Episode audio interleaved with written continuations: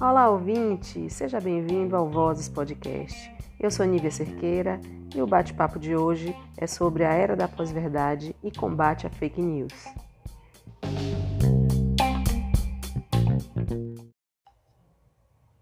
A convidada é Ana Caroline Lira. Ela é jornalista e repórter do boatos.org. Seja bem-vinda, Carol Lira, ao Vozes Podcast. Tudo bem? Obrigada, Nívia. Tudo bem? Eu que Contigo, agradeço a sua participação. Convite. Vamos lá. Em 2016, o dicionário Oxford elegeu o vocábulo pós-verdade como a palavra do ano na língua inglesa. Trazendo esse termo para a nossa vida prática, como você definiria? É bom, Nível. Primeiro, eu acho que para entender esse conceito de pós-verdade, a gente precisa romper um pouco com essa ideia do que, que é verdade e do que, que é mentira, né? É, e de que os meios de comunicação estão contra as redes sociais, né? Eu acho que isso fica muito no nosso imaginário. Então, a gente precisa entender que a mídia convencional ela também é influenciada por crenças ideológicas, né? assim como as redes sociais. Então, o que, que a pós-verdade nos ajuda a enxergar é o redirecionamento da opinião pública, né? Que hoje ela não é só moldada pelos grandes veículos como a gente via antigamente, né? Então, muitas teorias também da comunicação que afirmavam isso. Então, isso, esse termo, ele se refere ao contexto em que a verdade é algo irrelevante né? Ela faz um neologismo que descreve a situação de que na hora de criar e modelar uma opinião pública, os fatos que são objetivos eles têm menos influência do que o apelo emocional, as crenças pessoais. Então, o que eu quero dizer é que dentro desse contexto de pós-verdade, as opiniões elas acabam assumindo uma importância muito maior do que o fato em si. Então, onde as informações são manipuladas e acaba virando aí um objeto para gerar desinformação. Então, na pós-verdade, a gente cria uma representação da realidade, né? Então, e um dos responsáveis por isso é o próprio Facebook, próprias, a própria rede social, que privilegia, né, posts aí afinados com o interesse de cada usuário, e a própria dinâmica da rede social acaba gerando isso também. Então, as pessoas tendem a se ligar por afinidades ideológicas, né? E acaba deixando de seguir quem pensa diferente delas. Então a gente cria uma bolha, né? E esse diálogo fica acontecendo entre iguais. Então a gente não dialoga com o diferente, né? E isso acaba ajudando as fake news aí a serem vendidas como verdade. Então eu defino aí é, esse conceito aí de pós-verdade para mim envolve toda, todas essas questões, né? Muito bom, Carol, maravilha. Após analisar todas as postagens verificadas por agências de checagens de fatos desde a origem do Twitter em 2006, o Instituto de Tecnologia de Massachusetts, um dos principais centros de estudo e pesquisa em ciências, engenharia e tecnologia do mundo, constataram que as fake news têm 70% mais chance de viralizar que as notícias verdadeiras. O que se caracterizaria como uma notícia falsa?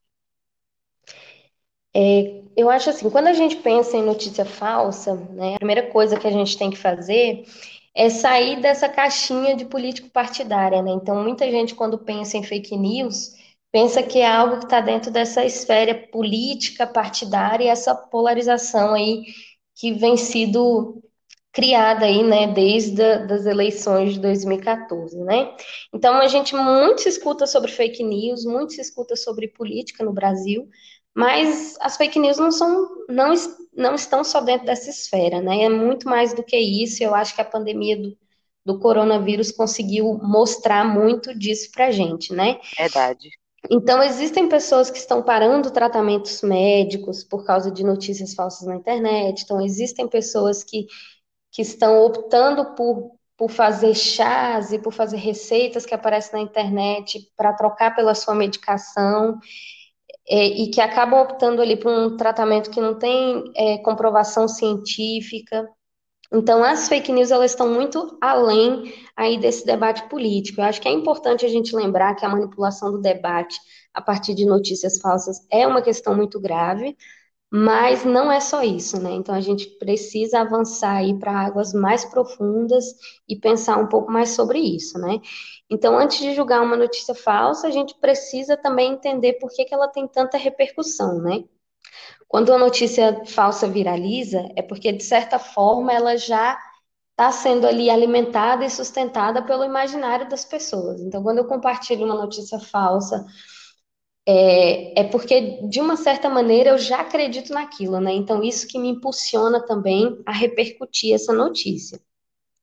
Então, elas, as notícias falsas, elas sempre circularam e circularam em diferentes momentos da história, na experiência dos Estados Unidos teve no, no período eleitoral, tá aí também para a gente é, como exemplo, né? E, e, tiveram impactos significativos na história. Isso eu acho que ninguém tem dúvida, né? Mas acabou que o uso da, da internet, das tecnologias, dos aplicativos de mensagem acabaram potencializando, né, o poder delas aí e seu alcance, né? Então, é, na minha concepção, a notícia falsa é uma informação falsa que é disseminada é, dentro de um disfarce de que é uma notícia, de que é uma reportagem, uma matéria. Então, para mim, na maioria das vezes, são é, essas motivações para a criação de uma notícia falsa está ligada aí à questão financeira, questão ideológica, seja aí na intenção de prejudicar determinado grupo, legitimizar um, um ponto de vista ou obter uma vantagem política, né? Então, é, de um lado, a gente tem histórias impressionantes que acabam, é, que são falsas e que se tornam virais porque são inacreditáveis, né, e que dão aí aos produtores desse conteúdo clique e que com isso gera muita receita publicitária. Então, hoje, criar fake news, a gente pode dizer que é uma coisa rentável, né? É claro que o Google ele tem tentado aí minimizar isso, não só o Google, como outras plataformas também aí de conteúdo, mas ainda assim, isso acontece, né? Então, muitos sites criam também notícias falsas para poder gerar cliques, é, gerar acessos dentro do site. Às vezes é só um título falso, às vezes o conteúdo é todo falso, mas é com, com esse fim, né? De, de gerar lucro, de gerar renda. E de um outro lado, a gente tem produtores de notícias falsas que fazem as notícias para promover ideias, para favorecer pessoas, e aí a gente vê muito é, esse mecanismo quando a gente olha para essa esfera política, né? Acaba virando uma estratégia do marketing político optar também por notícias falsas para denigrir um candidato ou denigrir determinada pessoa, né? É verdade. Pois é, Carol, e me veio também aqui uma, uma, uma situação que é a questão do WhatsApp, né? E muitas pessoas compartilham, né, informações que recebem e elas são viralizadas muito rapidamente pelo WhatsApp, sem, sem um, um, um questionamento, é, sem uma verificação, né? Então isso toma uma proporção muito grande. Com certeza, né, Nível? Eu acho que quando a gente olha assim para o WhatsApp, tem sempre uma reflexão assim é, que eu procuro fazer em relação ao uso dessa plataforma, né? Porque o WhatsApp ele se tornou unânime quando a gente fala em aplicativos de mensagem instantânea, chamada de vídeos, chamada de voz. Hoje é muito mais comum as pessoas usarem o WhatsApp para fazer uma chamada, para falar com uma pessoa, do que qualquer outro mecanismo que a gente tenha. É, são 2 bilhões de usuários no mundo, né? E só no Brasil são aí 120 milhões. E para muita gente, a porta de entrada da internet é o WhatsApp, né? Por exemplo, para minha mãe, para o meu pai, que não teve tanto acesso à tecnologia, a porta de entrada para a internet é o WhatsApp. Sim. E aí tem muita gente que acredita nisso, né? Que a internet é o WhatsApp, que a internet é o Facebook. Então as pessoas entram, começam a receber essas notícias, ah, o coronavírus foi criado em laboratório pela China. Para ela, aquilo ali é verdade, né? Tá na internet, é verdade, eu recebi. E aí quando a gente para para pensar nessa proporção que você falou, né, nesse compartilhamento aí desacerbado, a gente também entra numa questão é, econômica, né? Então a gente tem uma questão econômica é, de, de planos limitados de acesso à internet, né?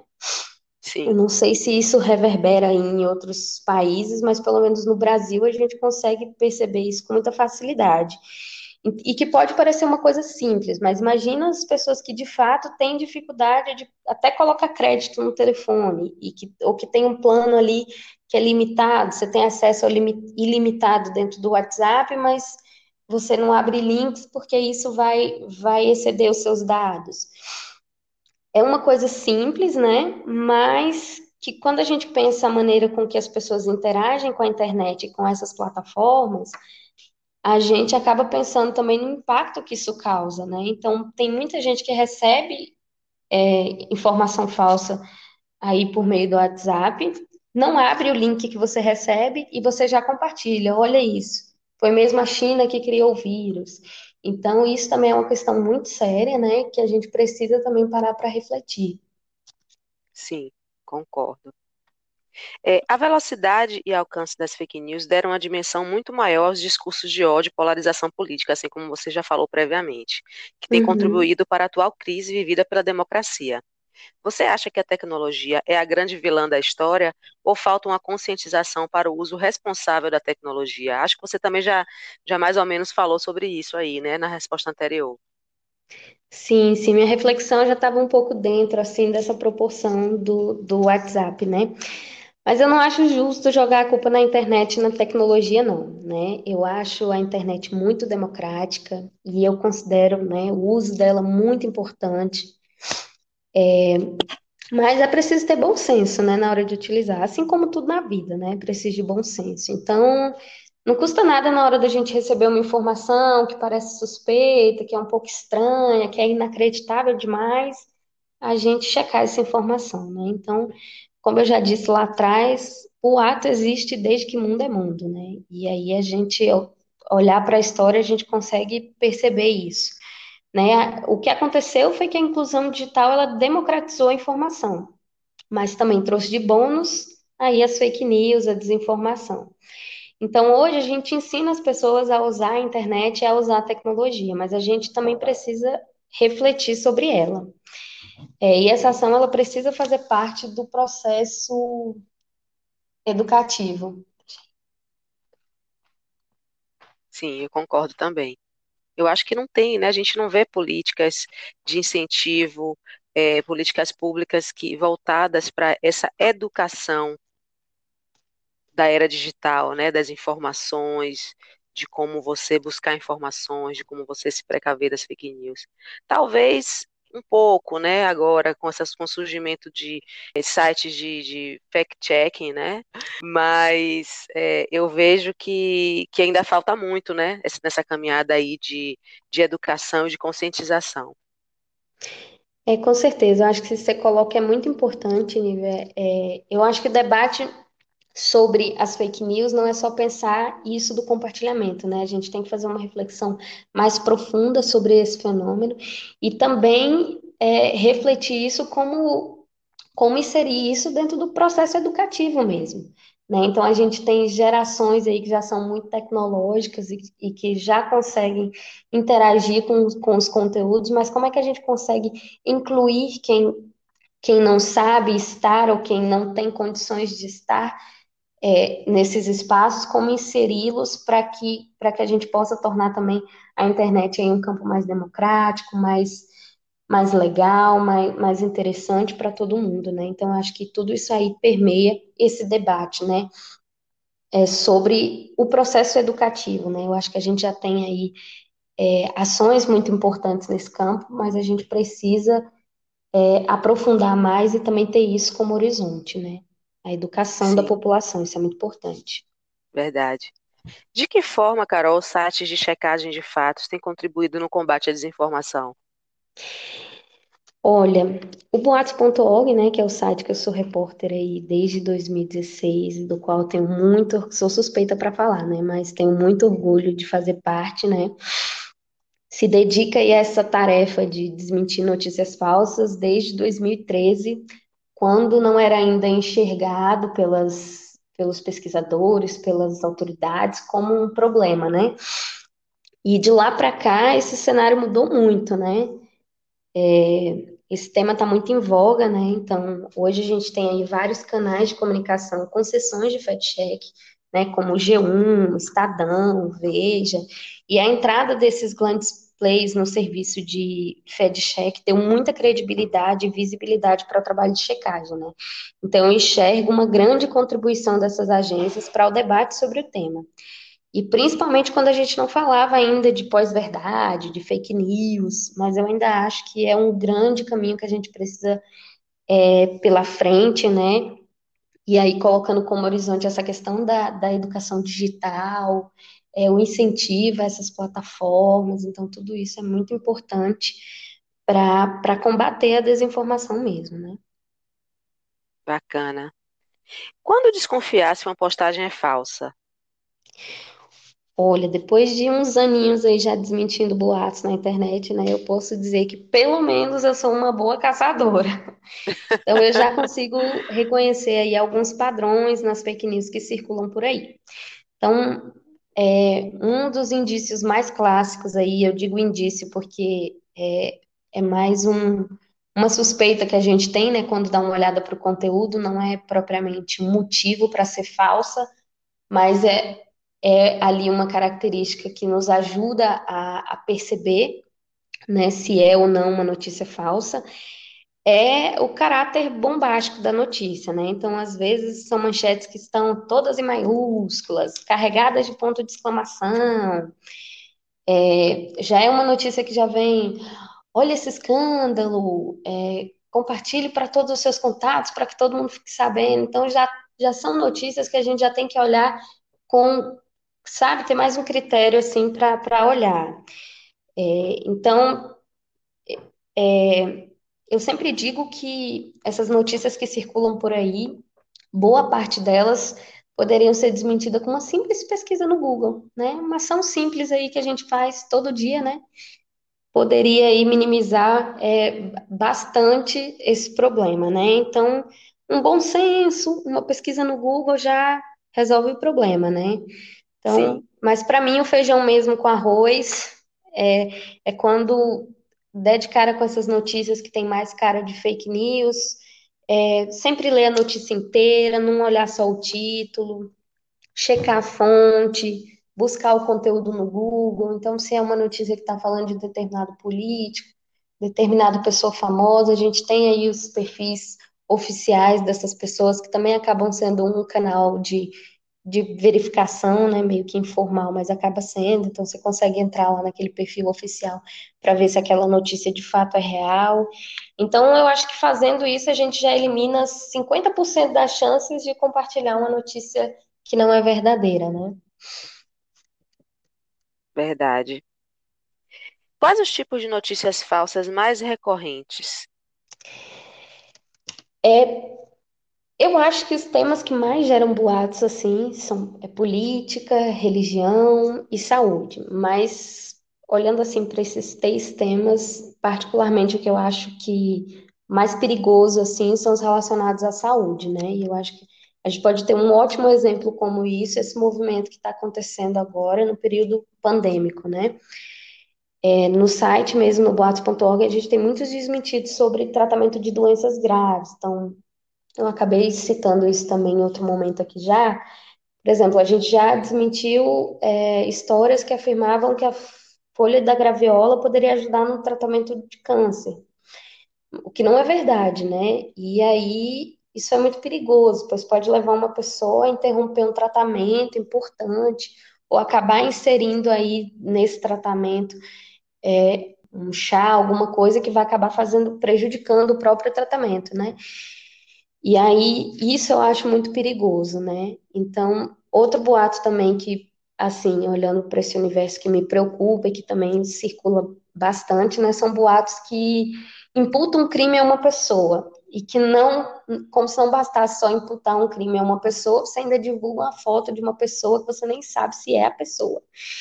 É, então, a gente, isso acaba acontecendo muito em casos que fala sobre assalto, sequestro ou até estupros, né? Então a gente já teve casos, por exemplo, de motoristas de aplicativo que tiveram suas fotos divulgadas como um estuprador e que quando você vai olhar, na verdade, não é bem isso. Então, é, sem dúvida, para mim, eu acho que são esses temas que mais circulam, assim. E que acabam gerando mais preocupação, né, quando a gente olha para a repercussão que aquilo pode causar na vida das pessoas.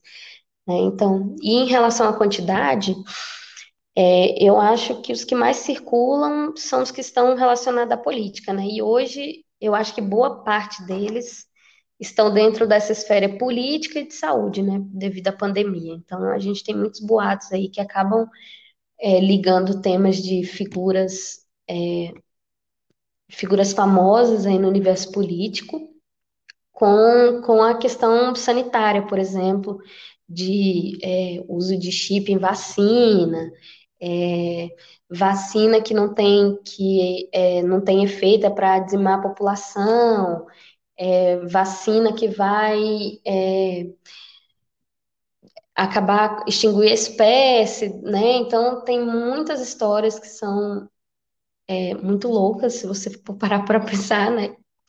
Mas que. Estão ligadas ao movimento anti-vacina, né? Isso, também. Que... Eu acho que olhando para esse momento agora de, de crise sanitária e com a questão do coronavírus, elas estão muito ligadas a isso, né? Então, vacina, é, criação do vírus, e aí também envolve muito a, essas figuras políticas, né? Então, por conta dessa polarização aí que a gente tem vivido. Verdade. Um boato pode tomar, como você falou, dimensões catastróficas na vida de pessoas e instituições, né? Qual boato que mais te chocou, Carol? Que você já ouviu aí na sua trajetória? É, quando eu penso em boato que chocantes, assim, eu sempre me recordo é, do caso, de um caso que aconteceu em 2014, né? Na época eu nem é, desmentia boatos ainda. É, foi o caso de uma mulher que foi é, espancada, né, e morta porque ela foi espalhar uma foto dela é como se ela fosse usar as crianças, sequestrar as crianças para fazer rituais de magia negra, né? Esse é um boato que eu sempre quando penso nessas questões é um boato que me toca porque é, é uma questão muito delicada, né? Você vê, você colocou em risco a vida de uma pessoa por conta de uma notícia que você não teve responsabilidade na hora de compartilhá-la, né? Mas eu sempre me choco, né? Eu sempre digo que as mentes brilhantes que a gente tem na internet nunca, nunca deixam a desejar, né? E sempre são muito criativas. Então, é, tenho opções de A a Z para dizer. Então, sempre me impressiono cada dia com uma coisa diferente. E, e sempre o que me faz muito o que me faz muito refletir é pensar no impacto que isso pode ter na vida das pessoas, né? Eu citei outros casos aí, como por exemplo de motoristas de aplicativo. Então são é, a gente não tem a, a noção, porque às vezes a gente vai ter a noção quando a gente tem um caso que acontece pertinho da gente, um caso que a gente tem conhecimento que a gente fala, meu Deus, olha o que aconteceu. Mas enquanto isso não acontece, a gente não, não tem noção da dimensão que isso pode ter na vida de uma pessoa, na vida de uma instituição, na carreira de alguém. Então, isso é uma coisa muito séria, né? E que sempre me choca muito. Mas. É verdade. Você é tocou num assunto aí da questão da responsabilidade, né? Que eu acho que, que é um ponto, assim, fundamental quando a gente pensa em conscientização, né? cada um de nós é responsável pelo, pelo conteúdo que compartilha, né? Então, assim, se a gente está compartilhando um, uma informação que a gente não tem certeza, a gente também se torna responsável por, por essa disseminação falsa, não é verdade? Com certeza, a gente tem que fazer esse exercício de também se sentir responsável por aquilo que a gente publica, né? Assim como a gente tem exemplo de pessoas aí que tiveram determinados comportamentos na, nas redes sociais e que acaba aí refletindo na sua vida profissional, que acaba gerando é, um empecilho na hora de uma oportunidade. É, e essa mesma coisa acontece quando a gente compartilha uma notícia que não é falsa, né? De uma maneira, eu posso não estar impactando na minha vida, mas na vida de outra pessoa, com certeza, isso pode gerar um impacto, né? É, a gente sempre, quando para para refletir sobre isso, pensa que, assim, é uma notícia falsa, uma notícia depois que ela é desmentida, né? Ela nunca vai conseguir chegar ou ter a mesma repercussão que a notícia falsa, né? Sim, Então, a gente tem sempre que pensar sobre isso, né? Na responsabilidade que a gente também tem com a vida do outro, né? E que a rede social também, ela não é um, um mundo sem filtro, que eu também posso jogar tudo que eu quiser lá dentro e pronto, né? A gente tem que pensar, refletir mesmo sobre isso, sobre, né, a, a minha responsabilidade com, com aquela informação. Isso é uma coisa muito séria. Verdade. Foi aprovado um projeto de lei das fake news que busca combater a disseminação de informações falsas na internet.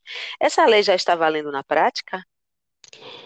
Então, se for o PL 2630, que foi aprovado no Senado, né, acho que em, no meio do ano passado, no primeiro semestre do ano passado, não me recordo, que é do senador Alessandro Vieira, que eu acho que é do Cidadania, é, ele está em tramitação, né? Ele foi enviado para a Câmara dos Deputados. É, né, esse projeto ele institui a Lei Brasileira de Liberdade, Responsabilidade e Transparência na Internet. Mas apesar dele já ter sido aprovado no Senado, né?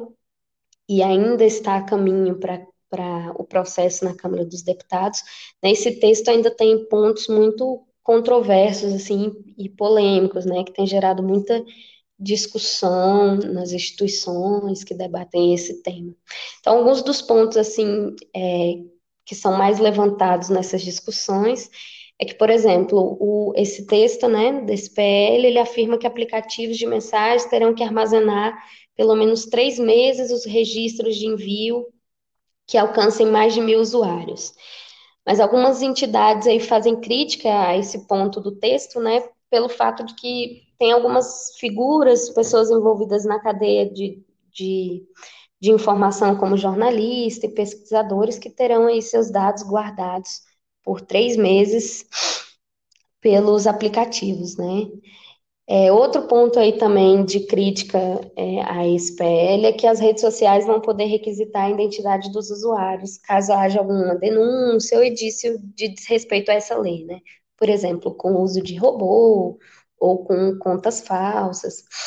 É, mas esse tópico ele vai um pouco na contramão da Lei Geral de Proteção de Dados, né, que estabelece aí um princípio de coleta mínima de dados para uma finalidade específica, sem ter identificação em massa e indistinta dos usuários. Então, para essa lei valer na prática, né, eu acho que ainda tem um longo caminho de debates e de aprovações, né, dentro da própria Câmara até chegar aí a sanção presidencial e, de fato, é, ser colocada em prática, né? Então, a gente tem um longo percurso ainda. É, nos bastidores também é, existem algumas discussões, né, a respeito da tipificação penal né? O que, que é essa tipificação penal, né? A ideia é criar uma pena que vai de 1 a 5 anos de prisão e de multa para quem vender, para quem comprar, para quem usar ou financiar serviços de robô, de disparo de, de mensagem em massa, sem ter o consentimento aí desses destinatários, né? Mas aí, quando a gente pensa né, na tipificação penal, a gente entra nessa questão da criminalização das fake news e toca também em outros pontos aí que a gente já, levantou aqui ao longo da nossa conversa, né? É, eu acho que tem pelo menos uns 20 ou mais propostas de, de com relação a isso de fake news tramitando na Câmara. Não sei é, quais as características de cada uma delas, ou em que pé está cada uma delas, né? Mas eu sei que tem uma, uma vasta lista aí de propostas é, que pretendem criminalizar as fake news com penalidades que vão até oito anos de prisão, né? Mas aí eu acho que a gente tem que ter um cuidado quando vai falar de criminalização, porque a gente criar um novo tipo de crime não resolve o problema na minha opinião. Eu acho que a gente acaba abrindo caminho para abuso, para censura, e eu acho que o caminho não é esse, né? A gente precisa perceber que a lei Sim. precisa chegar até a estrutura de quem está por trás da disseminação, né? Então a gente tem uma indústria por trás da disseminação de notícias falsas.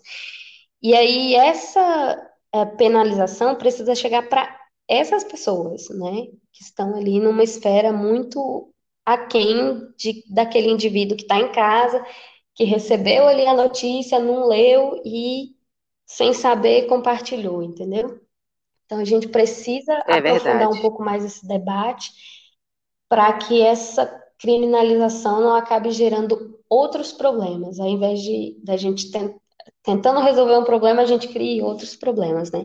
Então acho que precisa ser feita aí uma reflexão mais profunda a, a respeito aí desses projetos de lei. Então tem, tem aí um grande debate pela frente. Concordo, cara. Existe um canal oficial para denúncias? Então, no, vou falar enquanto, né, boatos.org, que é onde eu tô, né? No site a gente tem um canal para receber notícias falsas, né, dos leitores, é, mas eu não enxergo boatos.org como um canal de denúncia, né? É um site, a gente não denuncia sites e perfis que produzem, que compartilham boatos, né? O nosso trabalho, ele está ali na espera da verificação das informações, de explicar por que, que aquele conteúdo é falso, por que, que aquele conteúdo não deve ser compartilhado, né? Mas hoje as próprias redes sociais, né, como o Facebook, o Twitter, né, possuem ferramentas aí que ajudam a denunciar esse tipo de conteúdo, que na própria plataforma eles já conseguem identificar, olha, esse conteúdo aqui é suspeito, olha, tem informação duvidosa aqui. A gente já teve exemplos, né, não sei é, com contas, inclusive oficiais aí, de pessoas que têm né, uma grande notoriedade nas redes sociais, como é o caso do presidente e de outras figuras aí, que já tiveram publicações indicadas pela, bloqueadas pelas plataformas, porque tinha algum conteúdo aí que, que era duvidoso, né? Então, hoje as próprias plataformas têm se mostrado aí é, como um, um mecanismo para denunciar esses conteúdos, né? Bacana. O boatos.org, site de checagem de notícias que você atua como repórter, recebe muitas informações para serem checadas? De que forma podemos entrar em contato para sugerir a verificação de alguma informação? A rede de leitores do Boatos ela é, é, grande e ela é bem ativa, né? O que acaba ajudando bastante. Então a gente recebe sugestões, né, pelo site, pelo e-mail, pelo Facebook, pelo WhatsApp. É, nós temos várias listas no WhatsApp, né? E a gente recebe, pelo menos a última vez, o Edgar, que é o nosso editor, né? Editor e criador aí do Boatos.org, ele acompanha muito mais do que, do que a gente que está ali na, na linha como repórter, né? Então, da última vez que ele deu um feedback a respeito disso, a gente recebia, em média, umas 500 mensagens, isso só no WhatsApp, né? Então, acaba que a capacidade que a gente tem de desmentir fake news é muito menor do que o número de indicação de pautas Verdade. que a gente recebe, né? Nós somos uma equipe pequena, né? Tem o Edgar aí, que é o nosso editor, nosso criador do site também, o famoso pau para toda obra, né? E temos mais uma equipe aí bem reduzida, com três repórteres, né? Então, é uma equipe se você for pensar o volume de, de notícias que circulam por dia, as sugestões que a gente recebe, a nossa capacidade é bem pequena, né? Acaba que a gente se desdobra bastante aí para fazer esses desmentidos.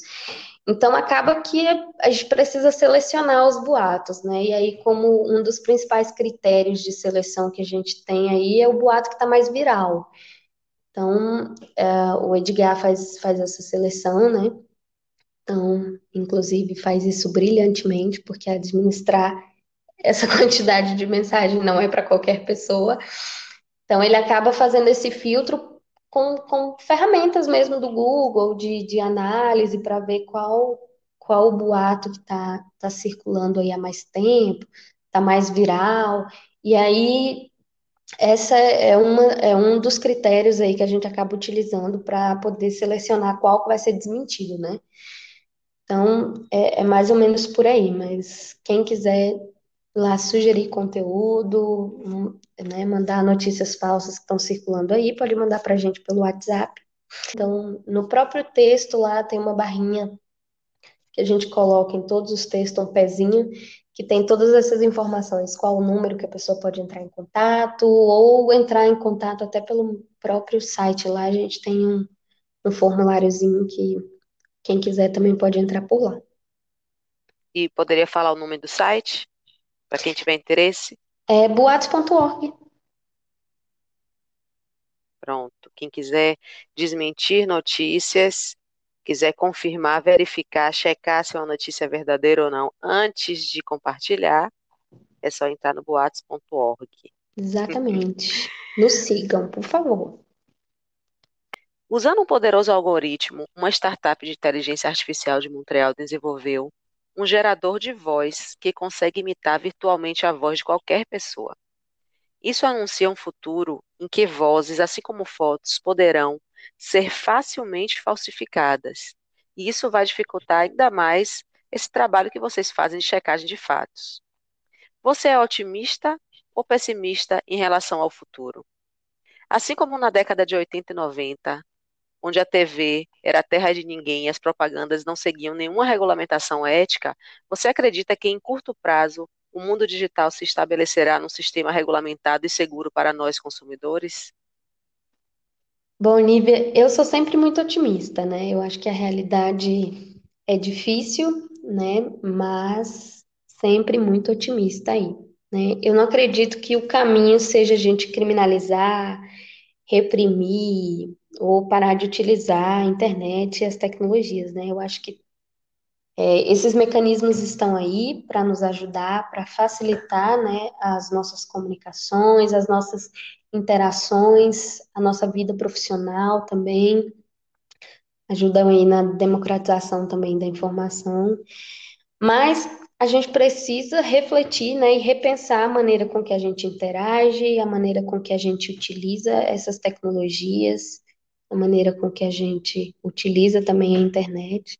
Então, sendo muito otimista, eu acredito, né, que o caminho está numa proposta mais educativa, mais inclusiva. Então, acho que a gente precisa começar a pensar mais sobre isso, sobre a forma com que a gente vai é, interagir com essas tecnologias e a forma que a gente vai ensinar as nossas as próprias próximas gerações a interagir com essas plataformas, com esses conteúdos, né?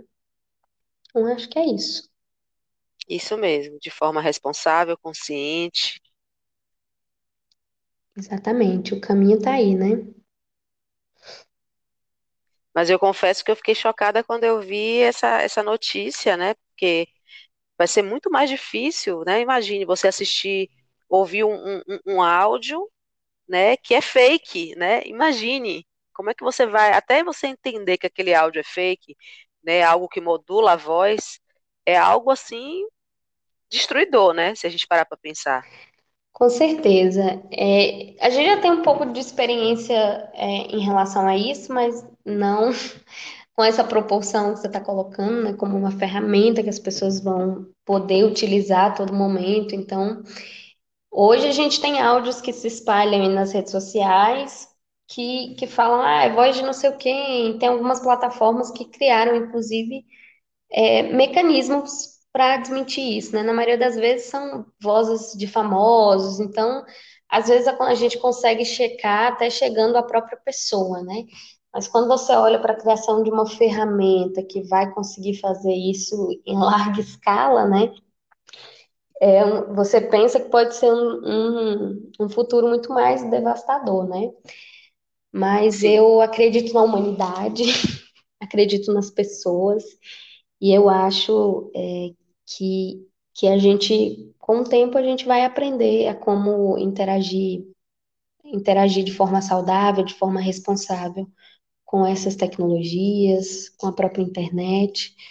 Então, vamos ser otimistas em relação ao futuro, né? Vamos sim, concordo contigo. Carol, muito obrigada pela sua participação. É muito importante a gente falar sobre desinformação no momento que a gente está atravessando aí crítico no nosso país, de polarização política, de uma crise democrática muito grande, onde as informações né, têm um, é, um papel tão importante, né? Então, eu agradeço muito a sua participação, você compartilhar a sua experiência e a gente poder é, combater, né? Cada um à sua maneira, pensando, refletindo sobre esse bate-papo de hoje, sobre como a gente pode ser responsável pelas informações, sobre como a gente pode denunciar, como a gente pode é, ser um vetor de transformação, né? Com certeza, Nívia, eu que agradeço, né, pela oportunidade de estar hoje aqui, né, compartilhando um pouco da minha pequena experiência. É, acho que é muito importante a gente incentivar e provocar esses debates, né? É, eu sempre acredito que o diálogo é o caminho para a transformação, né? O diálogo e o conhecimento é o caminho para a transformação. E é isso, os debates começam pequenos, mas é assim que se inicia é, o processo para transformação, né?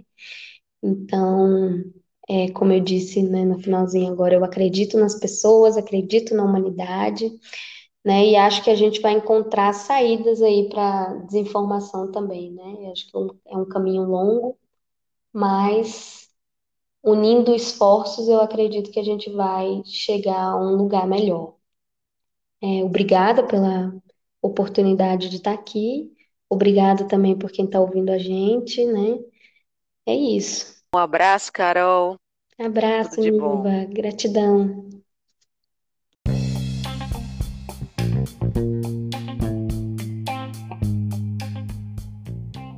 Obrigada pela sua participação e até a próxima.